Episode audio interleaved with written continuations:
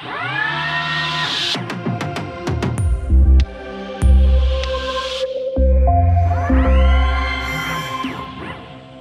everybody, and welcome to a new episode of Witron's Logistics Podcast. My name is Robert Weber, and my guest today is Johannes Schweiger. Hello, Johannes. Hello, Robert.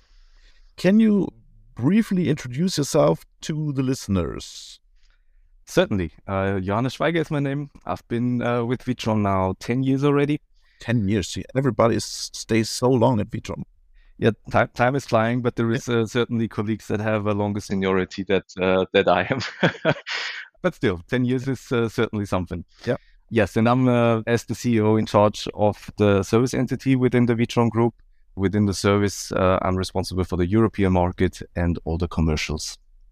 Today we are talking about ergonomic workplaces in the warehouse distribution center for me, this is a very, very important topic because the, the shortage of skilled workers also affect you as Witron. But first, congratulations on the successful launch of the Coles DC in Australia. That's a challenging project for you as well, isn't it?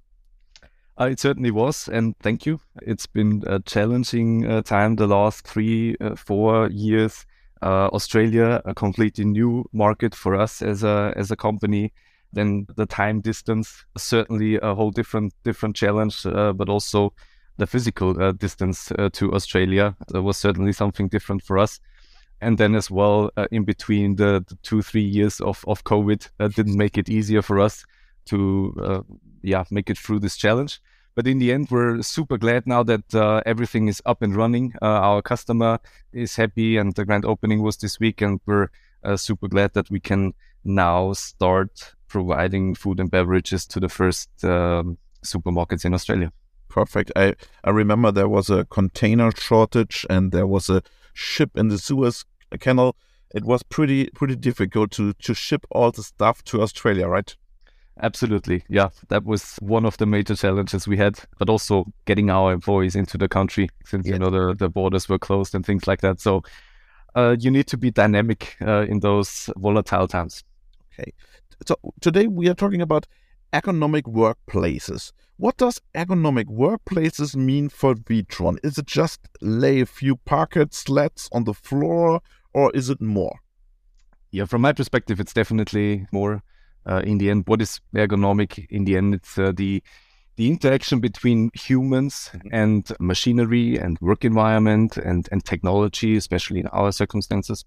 And this interaction, uh, we want to make sure that the employees have a healthy, effective, uh, sustainable, but also a very secure work environment. And uh, this is basically what it is about.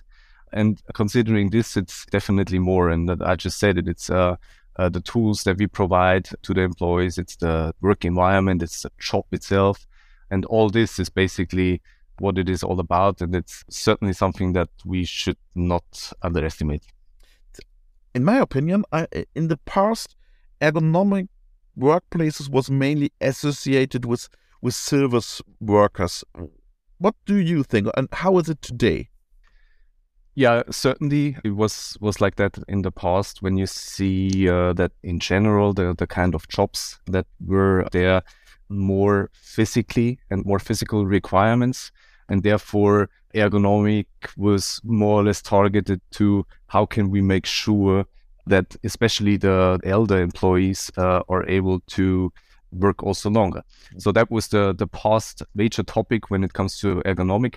Right now, or in the past years, uh, the past 10, 20 years, I would say, with regards to the technology, the developments, but also the uh, expectations with regards to information and communication have dramatically changed. Mm-hmm. And we see more development, not just physical requirements, but also psychological uh, requirements mm-hmm. uh, in the end. And therefore, it's not just one group of employees anymore or one age group of employees. It's really the holistic view that we have because in the end, everybody is affected.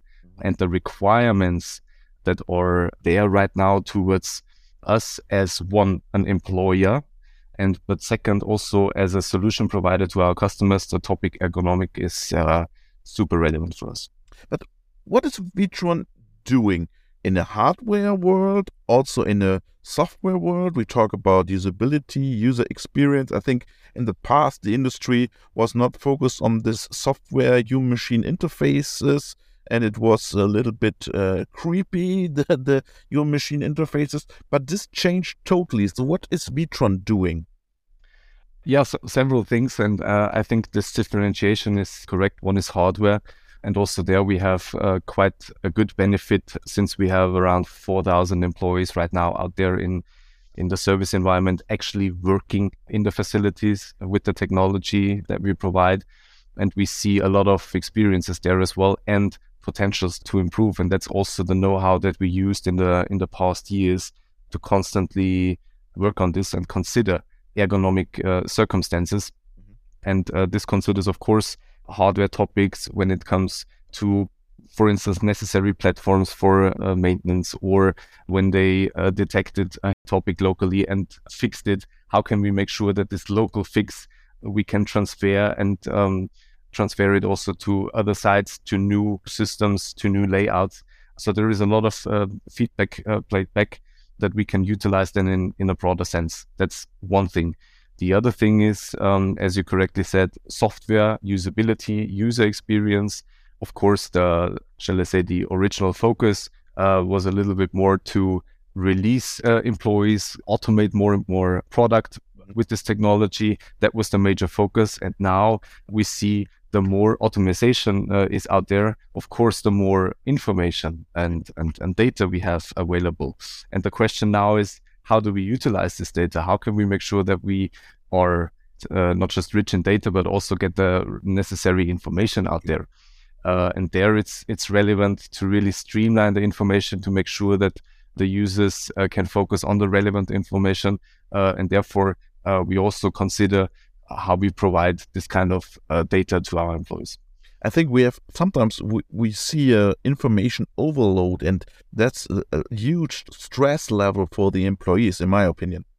Yeah, it certainly is. Uh, it certainly is, and then also the intention is to get relevant information to fix a fault, for instance. Yes. Um, and of course, this generates first of all frustration, and beforehand a lot of training from our perspective as well. So a lot of time investment to get the people to understand probably cryptic information or difficult reports or whatever it is, but also time is key in those uh, in those facilities, and we cannot afford uh, as well that uh, the people spend too much time to figuring out certain topics uh, and then cannot focus on different areas. And also this has an impact on pressure. Mm-hmm. Uh, there is a time pressure then in the end, and then as a consequence also on at some point maybe the health um, and the ergonomic circumstances. So therefore, for us, it's uh, quite important to make information transparent.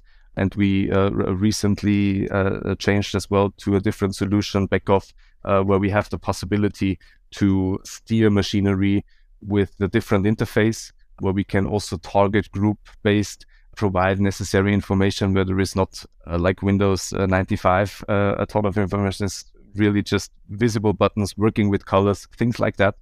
But also, and that's in the machinery, but also outside when it comes to reports, to dashboards, there is a lot of development ongoing right now. And you invest in optimized runways, right? Yes, uh, absolutely.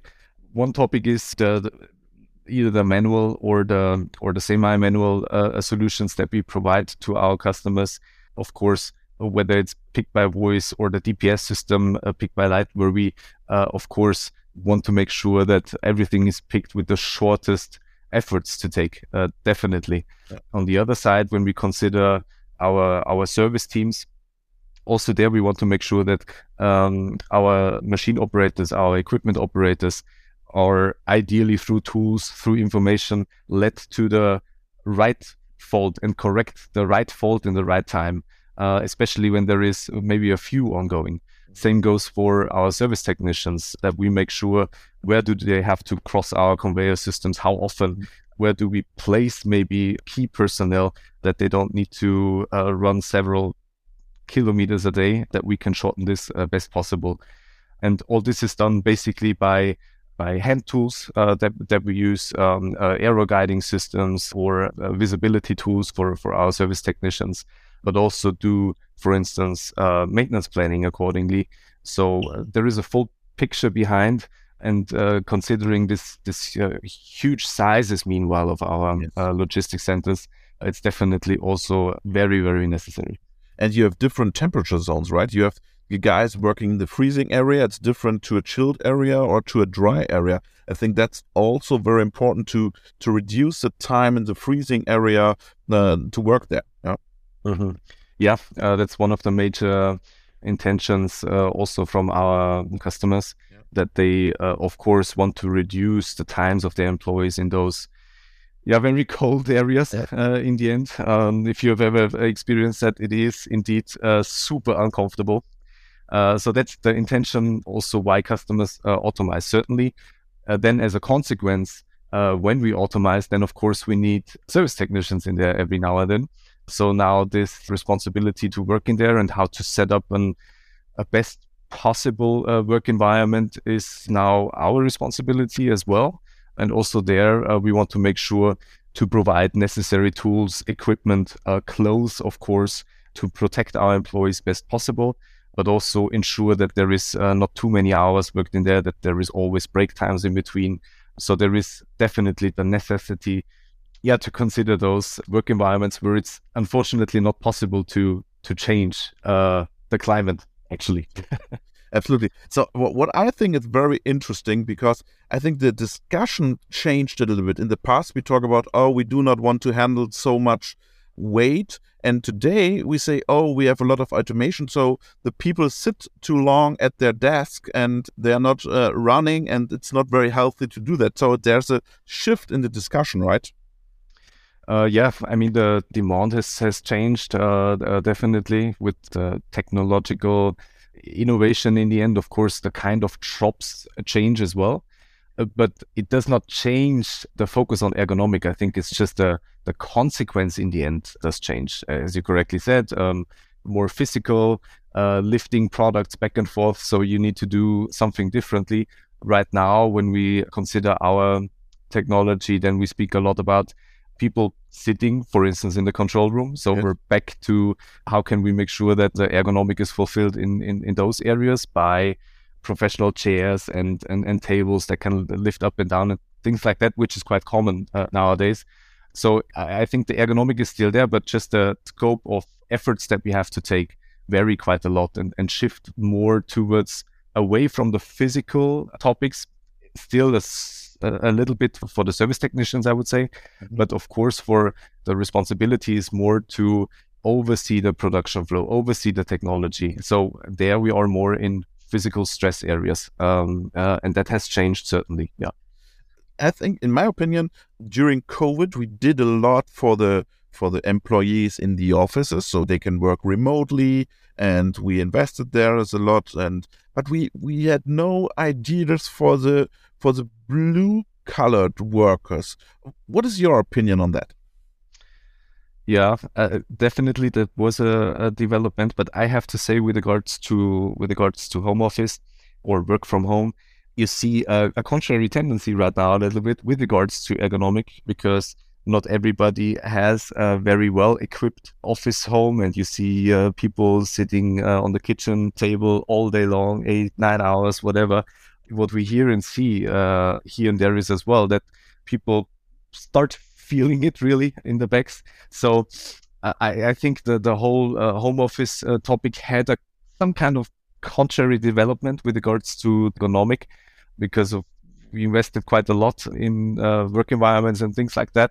And now in the home office, this is maybe not fulfilled anymore. Um, and I'm not quite sure if this might develop into a negative direction at some point. So I'm not quite sure with regards to ergonomic if this is the right way, but that's a pure economic uh, point of view. Of course, the flexibility is uh, the absolute benefit out of this. And this is exactly the word that we now can transfer towards the blue collar worker because indeed it's difficult to compare. Um, it's different kind of jobs. And obviously our employees working on site, whether it's customer employees or ours, I mean, the job cannot be done from home. So what it is about, it is about how can we make sure to achieve a certain flexibility on site as well. And that's, I think, the question uh, to answer. And what we see here is, um, for instance, to think about uh, alternative uh, shift models. Mm-hmm. What we have tested uh, out as well in a few locations is to say, can employees organize their shift uh, mm-hmm. cycle on their own? Uh, dependent on their uh, own preferences, of course, with some guidelines and uh, borderlines, which needs to be arranged. But that in the end, everybody has, um, yeah, a, a, room for participation in the end. So that's a possibility, but also just granting flexibility if there is a craftsman at home or whatever, or a private appointment to say you could maybe start a little bit later or earlier, or there is a time bank that we use where people can build up hours that they can take off at some point. So there is a few already initiatives, uh, but also ideas that we have in mind to really focus on this on this topic flexibility. I want to add something for our English listeners because in Germany, when we talk about remote work, we have this phrase home office. It's not your home office as a ministry or a secretary of home office.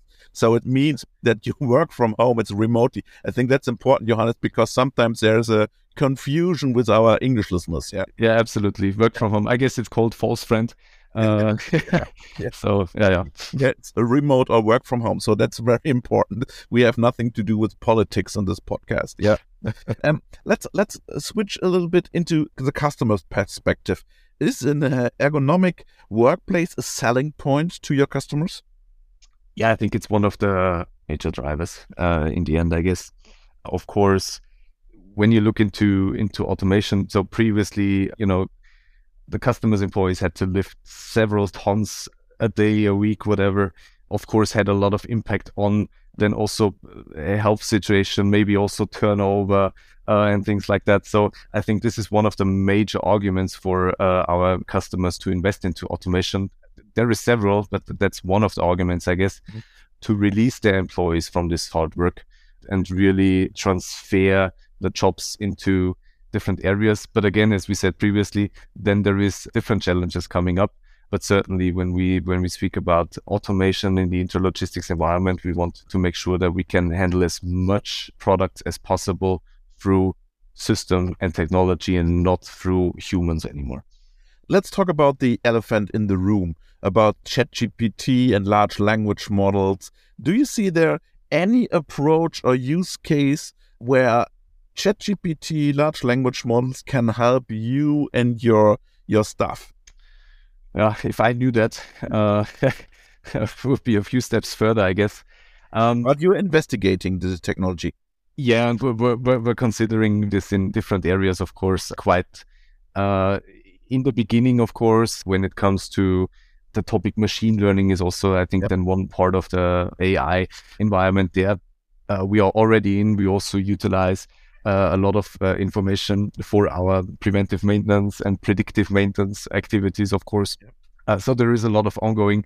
But I, I think the question is how does this field, artificial intelligence, develop even further, mm-hmm. and what's the consequences? I think we're overall speaking still in the in the very beginning. Right now, ChatGPT was now one of the one of the kickstarters i guess to make it more public as well and uh, but it was already there yeah it was already there uh, it was already there, but I think for, for, for the public, I think it was more visible yeah. that there is something coming. No, you have you have a good front end now. You have a good usability to use it. Exactly, and uh, the question is how fast does it develop, and what's the what's the impact then on us as a society, I would say, but also on us as a solution provider, as a, a provider for automated intralogistics. Uh, I think there is huge potentials, uh, uh, definitely. Uh, as I said, in the way of predictive maintenance, we're already working on this. But I think one thing uh, with all the focus on data and information, one thing is clear: as long as we have hardware out there, uh, we will always have or need technical people. We need technicians. We need people working with the material itself, so that there is no AI supporting really with the hands-on business. That's that will be there but there will be the necessity to support our guys with with tools and technology, whether it's then AI or it's different, to make the job itself as easy as possible.